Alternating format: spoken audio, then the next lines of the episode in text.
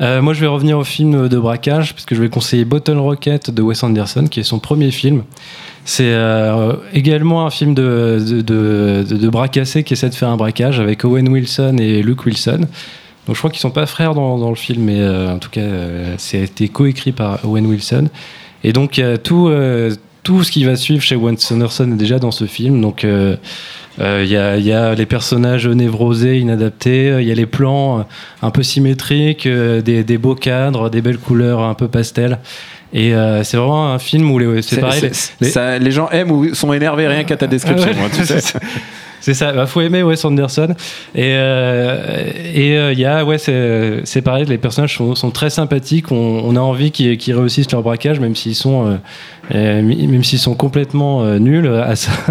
Et il y, a ce, y a ce côté maladroit aussi de la mise en scène d'un premier film.